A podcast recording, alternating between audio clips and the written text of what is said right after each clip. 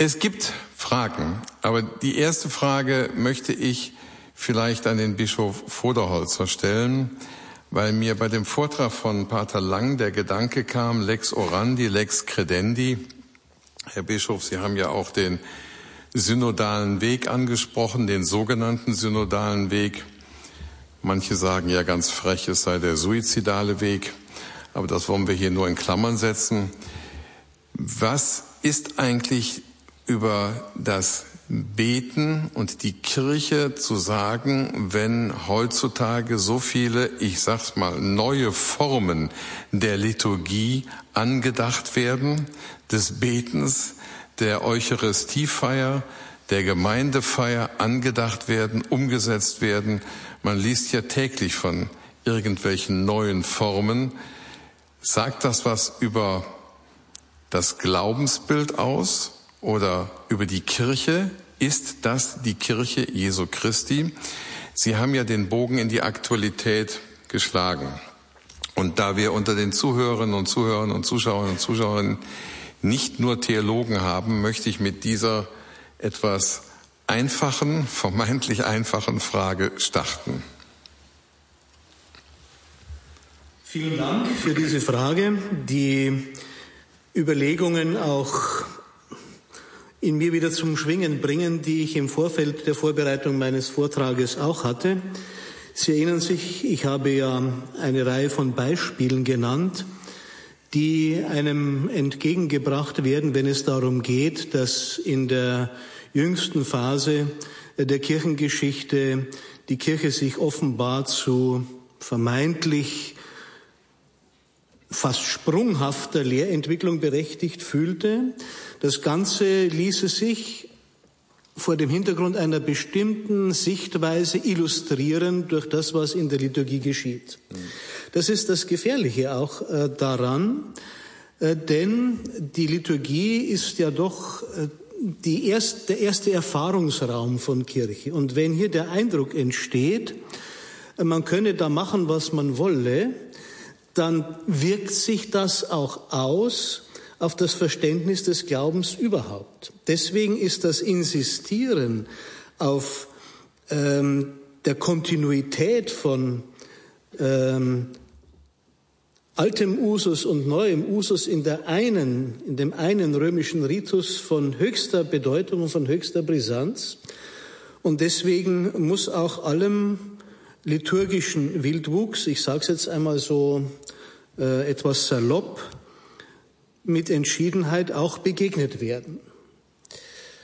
Die Liturgie ist Ausdruck, ist Norm, wir haben es vorhin von Pater Lange auch gehört, äh, des Glaubens und man müsste sich auf alles, was in einem offiziellen Gebet der Kirche gesagt, formuliert, gebetet wird, auch als Glaubensquelle berufen können. Das ist ja auch der Grund, weswegen liturgische Bücher approbiert werden müssen, weswegen nicht einfach äh, jeder und jede äh, als Liturge, als Liturgin äh, sozusagen mit eigenen Texten im Namen der Kirche sprechen und beten kann, sondern die Liturgie ist etwas Vorgegebenes, in das wir hineintreten. Ich habe jetzt weder eine äh, schnelle Lösung oder ein, äh, ein Rezept, wie man hier wieder für Klarheit sorgen könnte. Ich kann nur äh, von Herzen darum bitten, alle, die mit dem Dienst auch des Vorstehens der Liturgie betraut sind, in großer Ehrfurcht und achtsam mit dem umzugehen, was ihnen anvertraut ist, auch im Hinblick auf den Schutz und auf das Recht der einfachen Gläubigen, in der Liturgie nicht durch irgendwelche persönlichen Meinungen manipuliert zu werden, sondern durch die Liturgie in den großen Atem der Überlieferung der Kirche und ihres Glaubens hineingenommen zu werden. Das wäre nämlich auch die Frage, die manche Zuschauerinnen und Zuschauer bewegt ist das noch meine Kirche und wo ist die Grenze, wenn Liturgie Ich meine, Kardinal Koch hat deutlich gemacht, dass Hierarchie, also so ist die Kirche auch gegliedert, dass das nicht heilige Macht oder heilige Gewalt bedeutet, sondern heiliger Ursprung. Das heißt, die Form für die Reform, die Urform ist Jesus Christus selbst. Und die Eucharistie ist der Kern der Kirche. Wenn ich da die Frage anschließen darf, ich glaube, hier gibt es nicht viele, die Sie darum beneiden, dass Sie beim suizidalen Weg dabei sein müssen. Ähm, wenn ich die Frage anschließen darf, ähm, weiß man dort, was Liturgie ist?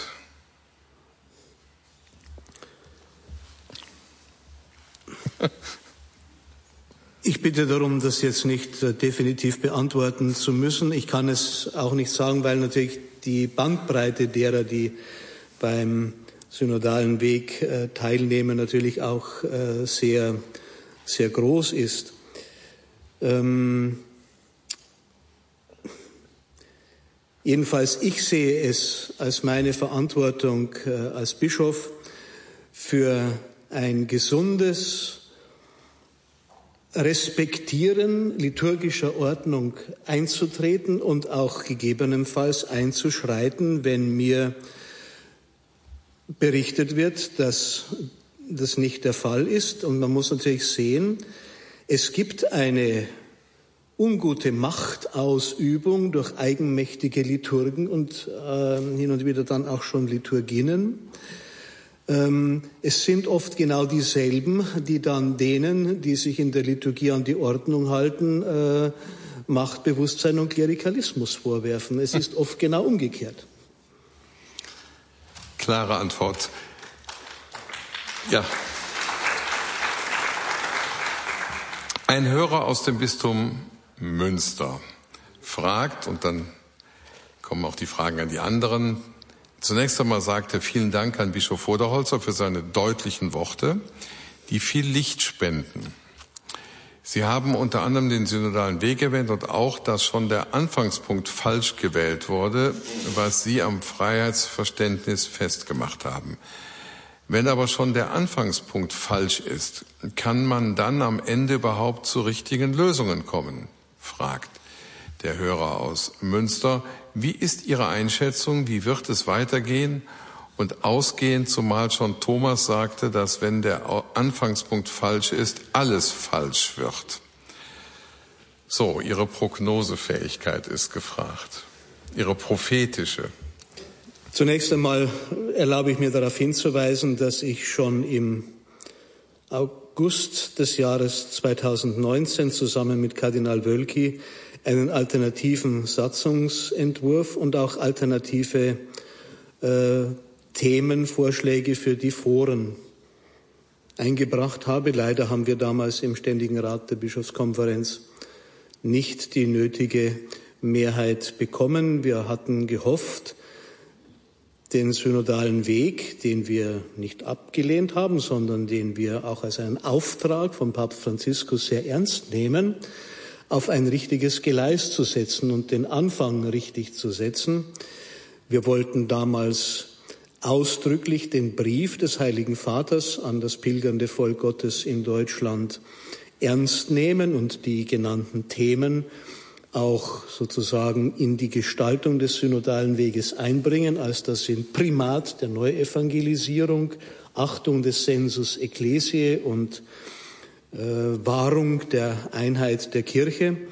Das ist uns dann in dieser Weise eben nicht gelungen, was ich sehr bedauere und wovon ich immer mehr der Überzeugung bin, dass es wesentlich besser gewesen wäre, wenn wir das damals so gemacht haben. Ich kann nur hoffen und beten, dass wir irgendwann äh, in dieses Fahrwasser kommen, weil sonst mache ich mir ganz große Sorgen um äh, die Einheit der Kirche in Deutschland untereinander. Man muss ja sehen, dass es äh, bis hinein in die Pfarreien, oft bis in Familien hinein jetzt angesichts dieser heftigen Debatten zu Dissensen und zu Verwerfungen kommt, die Pfarreien und die Bistümer. Das äh, muss unbedingt versucht werden zu heilen, äh, nicht auf der Basis von faulen Kompromissen, sondern auf der Basis äh, des gemeinsamen Glaubens. Vielleicht ist die Einbindung des synodalen Weges in Deutschland in den weltkirchlichen synodalen Weg eine äh, mögliche äh, Lösung, ein möglicher Weg. Ich hoffe äh, es sehr. Aber es wird noch viel Ringen, viel geistliches Ringen äh, nötig sein. Und ich hoffe auf viel Unterstützung auch aus der heiligen Stadt Rom. Vielen Dank, Herr Bischof. Ja, Sie können gerne applaudieren. Radio Maria, wir übertragen aus Rom auch mit Evite. Hörer aus dem Bistum Erfurt. Das Kirchenrecht als Lex Libertatis schützt den Glauben der Einfachen. Ein sehr schönes Bild. Aber was tut man, wenn es nicht angewandt wird oder wenn gar ein Bischof gegen die bisherige Lehre verstößt, zumal die Gläubigen grundsätzlich dem Bischof gegenüber gehorsam sein möchten? Ja, das ist ein ganz großes Problem, dass die Bischöfe das Recht nicht anwenden oder nicht so anwenden, wie es äh, geschrieben steht, oder nur partiell anwenden. Also es wird zurzeit das Kirchenrecht da angewendet, wo es um Missbrauch geht. Schon bei der Behandlung des Missbrauchs wird es nur denen gegenüber angewendet, die vielleicht anderer Meinung sind als der Mainstream. Also da werden Unterscheidungen getroffen, die eigentlich nicht zulässig sind. Die gesetzgebende Autorität ist der Papst. Er kann nur einladen, dass die Gesetze eingehalten werden. Er wird zum Teil dann tätig, auch durch Absetzung von Bischöfen, wenn sie nicht eingehalten werden. Wir haben in den letzten Jahren einige Strafaktionen gehabt gegen Bischöfe, die bei Missbrauch falsch gehandelt haben. Wir haben einige Bischöfe gehabt, die abgesetzt wurden, weil sie im Verhältnis zur Vermögensverwaltung Fehler gemacht haben, die nicht, also nicht dem Kirchenrecht entsprochen haben. Aber es fehlt in der Kirche leider eine Rechtskultur, wo das selbstverständlich ist, wenn ich jetzt zum Beispiel sehe, der arme Bischof von Chur, der gegen die Frau vorgeht, die Eucharistie zumindest konzelebriert hat, als ganz bewusste Provokation ihm gegenüber, und dem schlägt die Wut vieler Menschen entgegen, statt dass man sagt, endlich macht ein Bischof mal was und wendet das Recht an. Ja, also es ist einfach eine Stimmung in der Kirche, die noch antijuridischer ist, als sie nach dem Zweiten Vatikanischen Konzil gewesen ist. Das müssen wir an der, versuchen, an der Rechtskultur in der Kirche zu arbeiten. Und da sind die Bischöfe die Ersten, die mitarbeiten müssen. Vielen Dank. Vielen Dank. Aus Rottenburg-Stuttgart kommt dann gleich die Frage, warum lässt man liberalistische Theologen, die Bischof Oderholzer als nicht mehr vertretbar hält, an den Fakultäten unterrichten und den künftigen Nachwuchs ausbilden? Das sind alles ähm, ich zitiere unsere Zuhörer und Zuhörerinnen. Ja. Wie will man so aus dem Teufelskreis im wahrsten Sinne des Wortes herauskommen? Wer möchte dazu antworten? Pater Lang?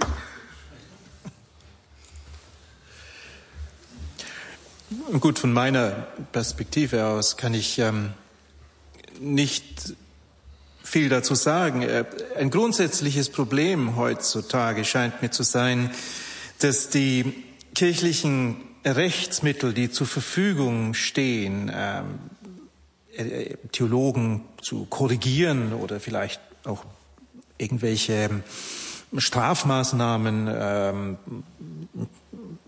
zu ja, ihnen aufzulegen, oft kontraproduktiv sind. Ähm, denn ähm, solche, solche Zensuren fallen oft auf, auf die Kirche selbst zurück und schaffen eine noch viel größere Öffentlichkeit für die gewagten Thesen, die äh, ein Theologe, eine Theologin ähm, vertritt. Das heißt, es ist sehr schwierig, scheint mir hier für äh, die Kirche, also rechtlich auch ähm, bindend äh, zu antworten. Mir scheint, dass das auch Kardinal Ratzinger als Präfekt der Glaubenskongregation sehr klar gesehen hat und dem entgegenwirken wollte, indem er ähm, positiv äh, lehrte, also, äh, also den, den eigentlichen Weg, den richtigen Weg zeigen wollte in solchen äh, Situationen, in solchen Di Diskussionen, denn ähm, man hat es ja et etwa in der Sache von Hans Küng gesehen. Äh, man schafft im Grunde genommen eine, eine, eine, eine Celebrity, ähm, was von der Sache vielleicht einerseits kontraproduktiv ist und auch äh, im Grunde genommen nicht wert. Vielen Dank, Prälat Moll. Sie kennen Papst ich kann Benedikt. Aus der Erfahrung in der Glaubenskongregation doch so viel sagen, dass ich die Stellungnahme von Pater Lang nicht teile. Kardinal Ratzinger hat, wenn immer Missbräuche in den Diözesen geschehen sind, liturgische Missbräuche, ökumenische Missbräuche, immer unseren Mitarbeitern gesagt, inquietari vescovi. Capito? Doch nicht. Inquietari vescovi, die, die Bischöfe beunruhigen, sodass wir dann Briefe schreiben mussten an die Bischöfe und sagen, das und das ist vorgefallen in Ihrem Bistum. Sie wissen, im Kodex steht das und das, im Konzil steht das und das. Wollen Sie so freundlich sein, die Missstände abzustellen? Das war all eine durchgängige Linie von Kardinal Ratzinger in Quietare i Vescovi. Okay, dann reichen wir die Frage mal an den Bischof hier auf dem Podium weiter. Wir wissen ja, ähm, Sie haben gedacht, das geht an Ihnen vorbei. Ne? Also wir wissen ja, dass die Bischöfe bei ihrer Weihe unter anderem versprechen, dass sie die Lehre der Kirche, die gesicherte Lehre der Kirche treu verkünden werden. Und wenn ich das richtig in Erinnerung habe, haben ja auch die Bischöfe, ich glaube, dazu gehören dann auch die deutschen Bischöfe, die Aufgabe, das Glaubensvolk im klaren Glauben zu stärken. So, ich habe Ihnen jetzt eine kleine Brücke gebaut. Ähm, wir können natürlich auch noch mal darüber sprechen, weil Pater Lang davon gesprochen hat, dass eben ne, oder auch Prälat Graulich, dass wir eine Stimmung haben, die natürlich auch von den Medien mitbestimmt wird. Welche Bedeutung haben die Medien heute in der Kirche und wie viele Medien führen dazu, in ihrer Art und Weise, wie sie massiv auftreten, anders als zum Beispiel hier die Medien, die einen Dienst verrichten, dass ähm, viele Bischöfe auch geradezu ängstlich sind. Ich habe von einem Bischof mal erfahren, dass er gesagt hat, ich äußere mich nicht, ich habe einfach Angst. Nun ist das vielleicht nicht die erste Jobbeschreibung für den Bischof, ähm, Angst zu haben, aber es ist ein Faktum. Ich hätte mich schon gemeldet. Ich hätte mich schon gemeldet in dieser Frage. Zunächst einmal kann ich nur sagen, die Frage ist vollkommen berechtigt. Sie kommt aus dem äh, Bistum Rottenburg-Stuttgart. Es ist schon angeschnitten worden. Ähm, die Theologische Fakultät Tübingen, das ja zu Rottenburg-Stuttgart gehört, hat den vielleicht letzten großen Prozess oder den, die, das letzte große Verfahren erlebt, äh, die Casa Küng, die äh, der damalige Erzbischof von München und Freising ja auch ähm, ziemlich prominent mitgetragen hat. Und wir wissen alle, mit welchem Erfolg ähm, das Ganze äh, letztlich ausgegangen ist. Ähm, Hans Küng ist sozusagen als Held und als Märtyrer aus der Situation hervorgegangen und seine ähm, Berühmtheit ist noch gesteigert worden, seine Celebrity, wie wir vorhin gehört haben.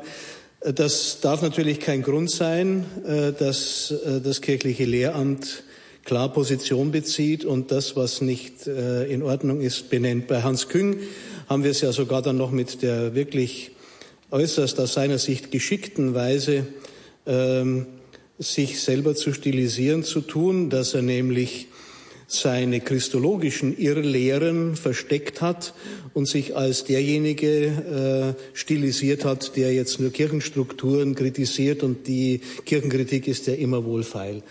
Also man hat hier natürlich mit vielen Mächten zu kämpfen, auch mit einer bestimmten nicht informierten und rein politisch und äußerlich denkenden medialen Öffentlichkeit.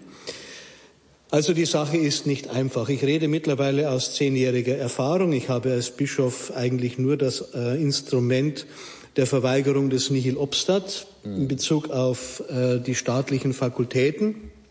Und ähm, ich habe vielleicht den Vorteil, dass ich als ehemaliger Professor zumindest auf Augenhöhe reden kann und das auch akzeptiert wird. Ich brauche mir nicht äh, hier alles Mögliche äh, davor gaukeln lassen. Ich war selber in genügend Berufungskommissionen und weiß darum, ähm, ähm, wie man jemanden äh, oder eine bestimmte Kandidatin, einen bestimmten Kandidaten, dem man einfach aufgrund der äh, Kirchlichkeit oder der Lehrausrichtung nicht mag, äh, wegen angeblicher Unwissenschaftlichkeit versucht auszuboten und so weiter. Ähm, das äh, lasse ich mir schon lange nicht mehr vormachen.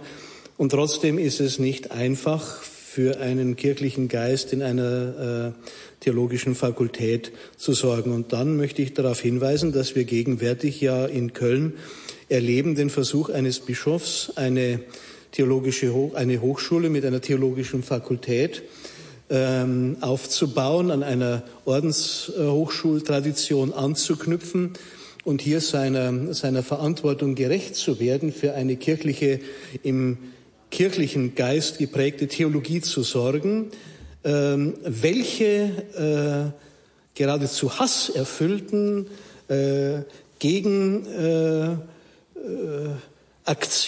das heraufbeschwört. Das ist die Realität, die wir gegenwärtig hier vorfinden. Das darf uns trotzdem nicht als Bischöfe ähm, untätig sein lassen. Aber unsere, unsere Möglichkeiten sind begrenzt. Das ist der, eine Begleiterscheinung der staatlichen, der, der theologischen Fakultäten an staatlichen Hochschulen. Das ist eine Situation, die es nicht, in nicht vielen Ländern gibt. Das haben wir in Deutschland, das haben wir noch in Österreich und in der Schweiz. Ähm, in den übrigen Regionen der Weltkirche ist die theologische Ausbildung äh, der, der Priester, die Theologenausbildung in kirchlicher Verantwortung. Und ähm, da sind dann manche ähm, Problemstellungen vielleicht so in dieser Form nicht gegeben. Aber ähm, es ist natürlich richtig, äh, von den theologischen Fakultäten äh, geht vieles aus, was sich jetzt als Mainstream zeigt. Nicht? Und ähm, ja, ich kann auch hier nur in Anwendung bringen, was äh, Sie, Pater Gralik, gesagt haben. Ähm, wir haben als Bischöfe auch die Verantwortung, den äh, einfachen Glauben, den Glauben der Leute, auch vor dem Hochmut, und das hat auch Ratzinger, Papst Benedikt immer gesagt, vor, dem, vor der Arroganz einer gewissen äh, selbstherrlichen Theologie in Schutz zu nehmen. Gerade weil Sie die ähm, KHKT angesprochen haben, die Kathol Kölner Hochschule für katholische Theologie, werden jetzt viele Zuhörerinnen und Zuhörer fragen, was kann denn da gemacht werden? Hier ist kirchenrechtliche Kompetenz mit am Tisch. Kann es sein, dass eine säkulare Landesregierung der Kirche vorschreibt, wo Priester ausgebildet werden dürfen und wo nicht? Das würde ich gerne den Kirchenrechtler antworten lassen. Ja, gut, das kann sie nicht. Das ist die Problematik des Konkordates. Als völkerrechtlicher Vertrag steht das sogar über dem Kirchenrecht. Und da muss man in Gespräche treten zumindest. Das hat man in Bochum auch gemacht. Und vielleicht braucht es auch gute Signale aus Rom. Wir reichen die Bitte weiter, dass es auch gute Signale aus Rom braucht, was richtig katholische Hochschulen angeht. Es gibt weitere Fragen. Aus Regensburg gibt es die Frage, wie kann ein Christ, der der Kirche treu bleiben will, erkennen, ob eine bestimmte Verkündigung in der Kirche, zum Beispiel von Bischöfen, noch der kontinuierlichen Lehre der Kirche entspricht oder nicht? Ganz einfache Frage.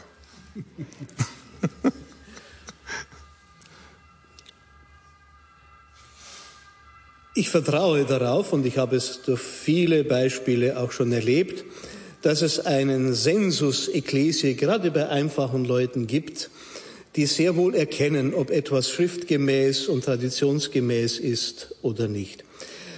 Äh, ob hier ein Prediger aus einer tiefen Christusbeziehung heraus, einer Liebe zu Christus sich bemüht, äh, die Heilige Schrift verständlich zu machen, ob hier eine Leidenschaft auch sich zeigt für ein äh, mitgenommen werden in diese Christusbeziehung hinein zu werben oder ähm, ob das Ganze unter dem großen Vorzeichen eines großen Vorbehaltes gegenüber aller äh, kirchlichen Überlieferung und äh, dem Glauben der Kirche steht, ähm, wenn kirchenpolitische Fragen im Vordergrund stehen und nicht die Auslegung des, äh, der Schrifttexte oder anderer äh, Gegenstände, die äh, ja auch in der Homilie äh, aufgegriffen werden dürfen, wie beispielsweise äh, die Orationen oder die Psalmen. Nicht?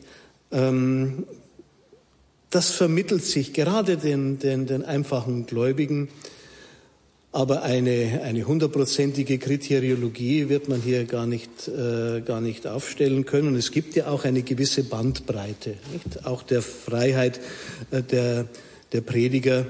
Ähm, auch Papst Benedikt hat immer gesagt, die, die Kreativität in der Liturgie soll man in der Predigt und nicht in der sonstigen Gestaltung der Gebete sozusagen äh, in Anwendung bringen, aber Kreativität eben im Sinne einer aktualisierenden, äh, vom eigenen Glauben gespeisten äh, Verkündigung und nicht in äh, willkürlichen kirchenpolitischen äh, Positionierungen.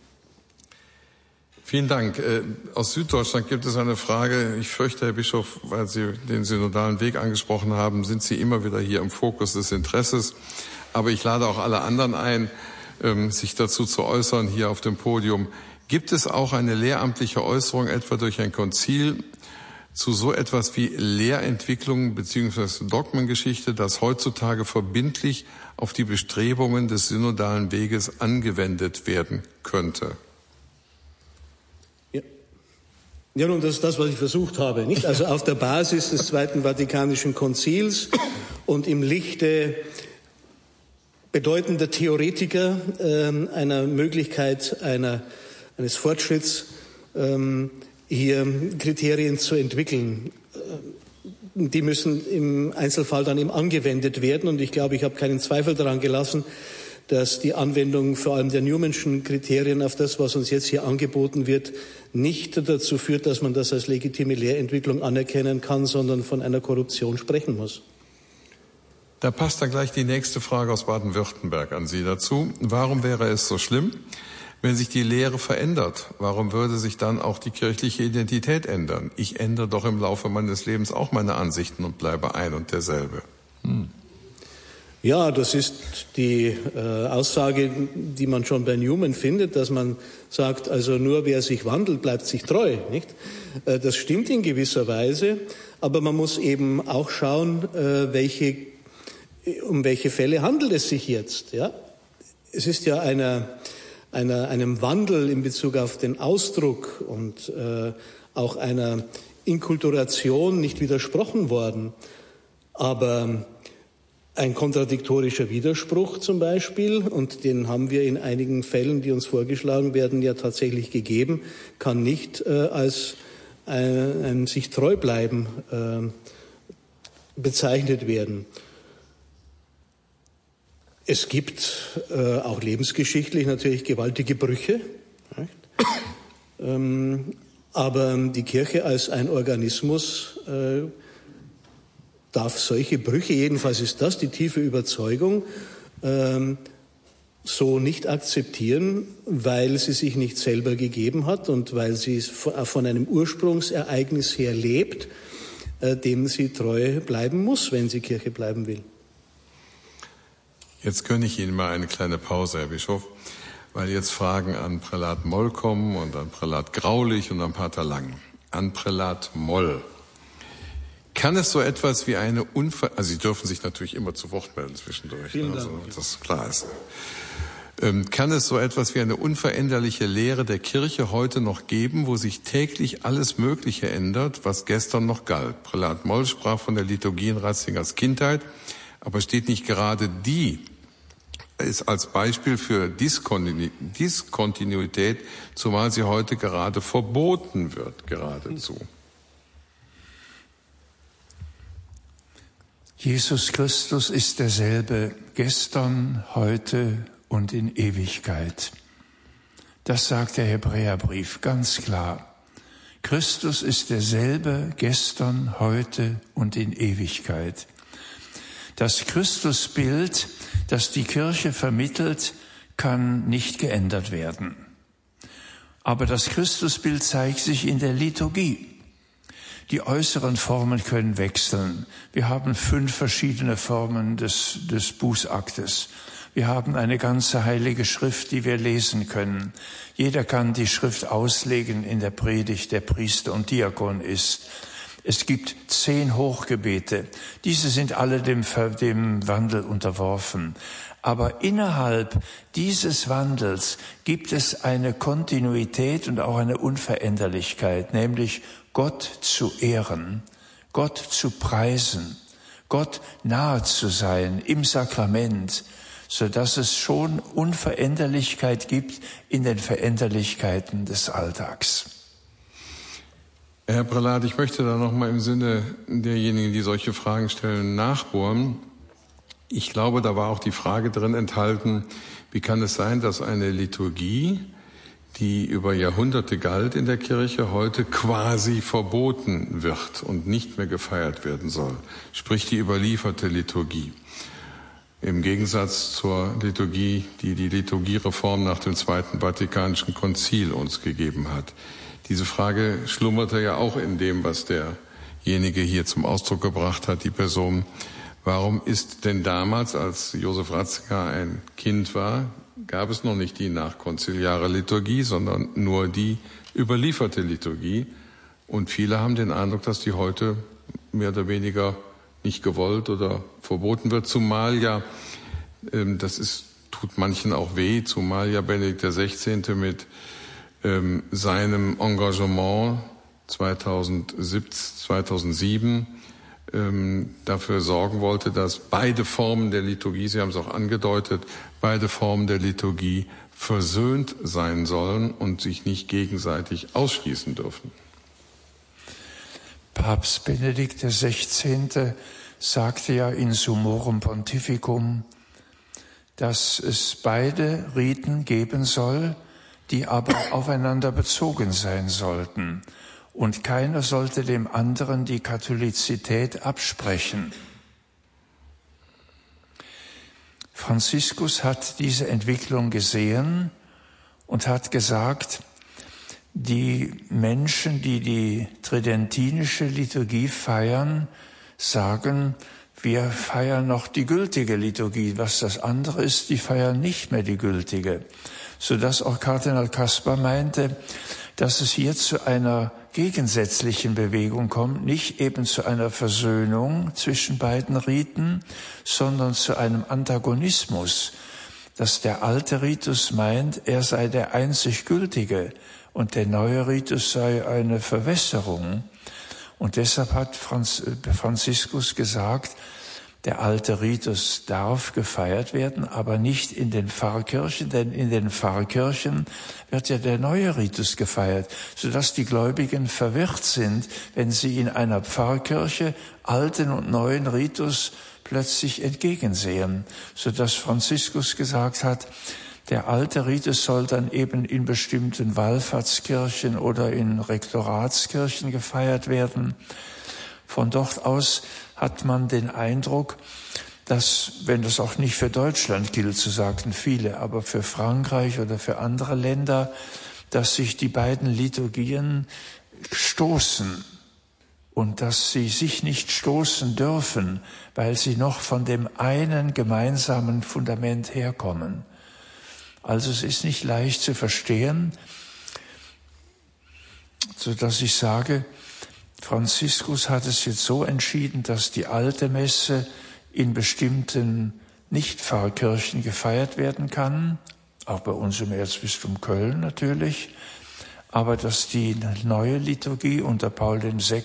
in die Pfarrkirchen kommt, damit sich die Liturgien nicht stoßen und nicht streiten. Sie haben es selber angedeutet, das ist für viele schwer zu verstehen oder schwierig zu verstehen. Hm, eine Frage, ein Zuhörer stellt eine Frage an Prälat Graulich. Er hatte bekräftigt, dass die Texte nicht doppeldeutig sein sollen. Geht das noch im 21. Jahrhundert? Gibt es nicht immer unzählige Interpretationen, die dann auch für Weiterentwicklung stehen können? Ja, die Texte werden so formuliert, dass sie keine Zweideutigkeiten haben. Und sollten sie durch gesellschaftliche Entwicklungen Zweideutigkeiten äh, empfangen, sozusagen, äh, müssen sie geändert werden. Ich gebe ein ganz konkretes Beispiel. Im Eherecht steht es drin, eine persona jura habilis, eine rechtlich fähige Person kann die Ehe eingehen. Das könnte heute missverstanden werden. Deshalb müssen wir bei einer nächsten Überarbeitung des Eherechts schreiben, Mann und Frau, die rechtlich nicht gehindert sind, können die Ehe eingehen. Ja? Also es gibt Zweideutigkeiten. Wenn sie im Begriff sind, sind sie lange geklärt. Dafür gab es die Phase der authentischen Interpretation, die diese Zweifel klärt. Aber eigentlich die Gesetzestexte, zumindest soweit sie unser Dikasterium zu verantworten hat, bemühen sich um eine eindeutige Sprache. Deshalb wurde zum Beispiel der Begriff einer vulnerablen Person nicht in das neue Strafrecht aufgenommen, weil dieser Begriff nicht definierbar ist. Also man bemüht sich um Eindeutigkeit. Interessant, ja. Ein Zuhörer aus Österreich fragt Pater Lang, wie konnte es nach Ihrer Meinung kommen, dass die Liturgiereform des heiligen Papstes Paul VI. bis heute von vielen als Bruch und nicht als kontinuierliche Entwicklung gesehen wird. Und was bedeutet das für die Kontinuität der Lehre? Und ich würde noch hinzufügen, für das Kirchenbild vielleicht auch. Nun, das lag, ähm, nun, das lag sicher auch daran, dass diese Liturgiereform in die 60er Jahre fiel, die 1960er Jahre, die eine große Zeit des Umbruchs der, der Lebensumstände waren, die doch eine revolutionäre Epoche waren. Und die eigentliche Liturgiereform von diesen Umständen erfasst und auch geprägt wurde. Es hat sich da eine Dynamik entwickelt, die von den Konzilsvätern sicher nicht so vorgesehen war. Sacrosanctum Concilium war die erste Konzilskonstitution, weil die Frage als nicht kontrovers galt, anders als bei der Frage nach der Offenbarung oder auch äh, nach der Kirche, war ein Konsensus vorhanden und der äh, Text ist ja auch fast einstimmig ähm, angenommen worden. Und ähm, die Zeitumstände waren eben dann so, dass sich die, die äh, Reformation, die, die Reform der Liturgie in eine äh, sehr schnell ähm, äh, beeinflussen ließ von diesen revolutionären Zeitströmungen. Ja, und das hat sicher zu dieser Problematik äh, wesentlich beigetragen. Ähm, nun ist das geschehen, also ein Faktum, ähm, und man muss sehen, wie man tatsächlich diese Fäden wieder zusammenknüpfen kann. Papst Benedikt hat das versucht meines Erachtens, äh, indem er eine quasi eine Zielperspektive aufzeigte mit, äh, mit äh, Summorum Pontificum, tatsächlich eben eine gegenseitige Befruchtung der beiden Formen, eine ähm, Wechselwirkung, die dann tatsächlich auch irgendwann einmal wieder zu einer Vereinheitlichung des Ritusformen äh, äh, führen sollte. Allerdings in, nicht in naher Zukunft, sondern vielleicht in, in, in, in 100 Jahren. Also die derzeitige Situation ist einfach sehr unklar. Und ähm, ähm, das trägt meines Erachtens sicher auch zu der Unklarheit in Fragen des Glaubens, in Fragen der, äh, der Lehre bei, weil die Art und Weise, wie wir Gott verherrlichen, eben das viel aussagt über das, was wir, was wir glauben und wie wir diese, diesen Glauben im, in unserem Leben anwenden. Ähm, deshalb scheint mir die Frage nach dieser Kontinuität und der organischen Entwicklung, Entfaltung eben auch für die Liturgie so wichtig, weil das nie isoliert betrachtet werden kann. Und Prälat Moll hat das schöne Zitat ähm, genannt von Papst Benedikt, dass erst letztlich im Zuge der Erneuerungen des 20. Jahrhunderts klar wurde, wie wichtig die Liturgie ist wirklich für das Gottes- und Menschenbild. Und heute sind wir vielleicht klüger als, äh, als in den 60er Jahren und äh, diese, diese Erfahrung kann, kann uns helfen, tatsächlich eben wieder zu einer, zu einer organischen ähm, Entwicklung zu finden.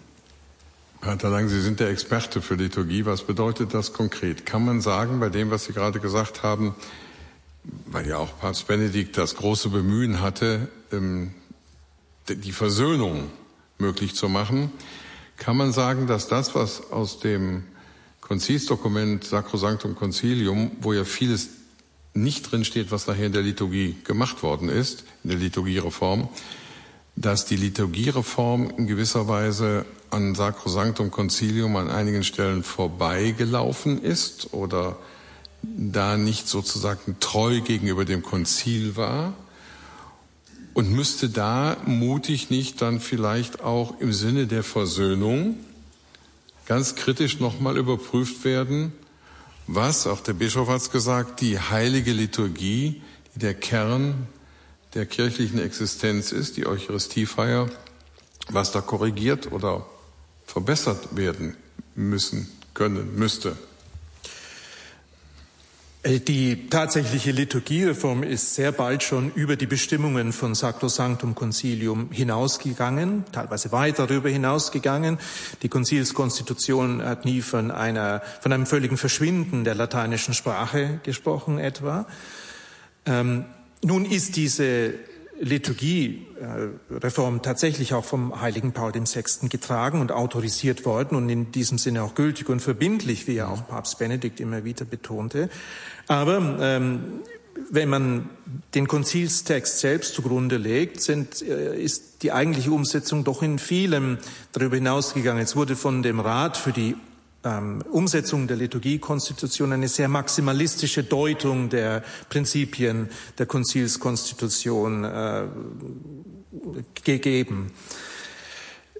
Zunächst müsste man tatsächlich auf die Grundlagen wieder zurück. Also was ist die Liturgie eigentlich? Und Sacrosanctum Concilium Nummer 7 sagt, es ist letztlich die Gegenwart und das Handeln Christi des Hohen Priesters äh, als Haupt und Leib, nämlich äh, durch das ähm, Weihamt, eben durch, durch den priesterlichen Dienst und im mystischen Leib der Kirche, in der Gemeinschaft äh, der Getauften und die, dieses Bewusstsein für das, das priesterliche Handeln Christi, das sich natürlich vor allem in den äh, Sakramenten ausdrückt, die die, die, die sakramentale Gnade äh, vermitteln, das ist zunächst einmal das Herz der, äh, der Liturgie.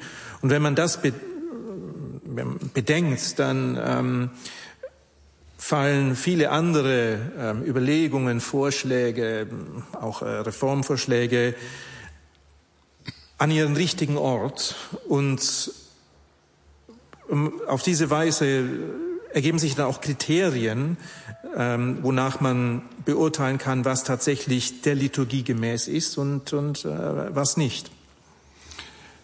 Vielen Dank. Wir nähern uns allmählich dem Ende, aber ein aufmerksamer Zuhörer hat festgestellt, dass auf katholisch.de soeben ein Beitrag über den Vortrag von Ihnen, Herr Bischof Voderholzer, verfasst worden ist mit der Überschrift Bischof Voderholzer beklagt Flut von Forderungen an die Kirche. Der Zuschauer sagt, der Zuhörer, mein Eindruck nach dem Vortrag war ein anderer. Bischof Voderholzer hat sich nicht beklagt, sondern positiv und basierend auf Argumenten sich auf die Offenbarung bezogen, die letzter Richtwert ist. Vielleicht möchten Sie dazu kurz Stellung nehmen. Ohne dass ich ohne dass ich jetzt weiß, was in dem Artikel steht. Äh, die Überschrift würde ganz in den Stil passen, mit dem eine von, der, ähm, von den Kirchensteuergeldern Deutschlands finanzierte Medieneinrichtung versucht, hier dem Mainstream des äh, synodalen Weges Schützenhilfe zu leisten und die Argumente der Minderheit in, nach allen Regeln der Kunst schlecht zu machen. Äh, dazu gehört auch den Vertretern der Minderheit Weinerlichkeit oder sonst irgendetwas nachzusagen. Also jeder, der hier teilgenommen hat, wird bestätigen können, dass ich eine, eine Tatsachenfeststellung gemacht habe und versucht habe, eine theologische Klärung herbeizuführen. Ich beklage es nicht, sondern ich stelle fest und ich gehe in jede Diskussion. Das wird mir im Übrigen auch bei dem synodalen Weg, äh, auch von denen, die meine Meinungen und meine Analysen nicht teilen, zugute gehalten. Aber wir haben nicht nur mit äh, unterschiedlichen Positionen, sondern auch mit einer tendenziell doch sehr, sehr einseitigen und unfairen Berichterstattung zu kämpfen, selbst innerkirchlich. Und das macht mich manchmal schon wütend. Vielen Dank. Die Stellungnahme zu dem nicht offiziellen, offiziellen, offiziellen, nicht offiziellen Portal der katholischen Kirche von Bischof Voderholzer. Aus Bayern kommt eine Zuschrift. Viele einfache Gläubige wissen heute kaum mehr weiter und sind verwirrt, was noch zu glauben ist, was nicht. Daher sind wir sehr dankbar für diese Übertragung. Was können Sie uns raten, um dem Herrn treu zu bleiben? Denn darum geht es letztlich. Wunderbare Frage. Und nicht? wer, wer immer möchte. Also fangen Sie an, Herr Bischof. Beten, an der Liturgie der Kirche teilnehmen, dort, wo Sie gut und andächtig gefeiert wird nach den Büchern der Kirche, in der Heiligen Schrift lesen, den Rosenkranz beten und sich um eine Vertiefung der Christusbeziehung bemühen, dann wird man auf dem richtigen Weg bleiben. Vielen Dank. Ich habe noch zwei Fragen, die fasse ich zusammen. Ein Zuhörer aus Norddeutschland fragt, wie Sie erklären, dass bei der synodalen Versammlung in Frankfurt nur so wenige dem tradierten katholischen Glauben treu geblieben sind und warum wird kein Widerstand geleistet gegen die irrgläubigen Abirrungen des Zentralkomitees. Und zwei Hörer melden sich mit einer ähnlichen Frage, darunter ein junger Zuhörer im Alter von 17 Jahren aus Berlin. Sie danken für das Symposium und wenden sich mit einer Frage an Sie. Wie will man die immer größer werdende Distanz zwischen Kunst, Kultur und Kirche vermindern.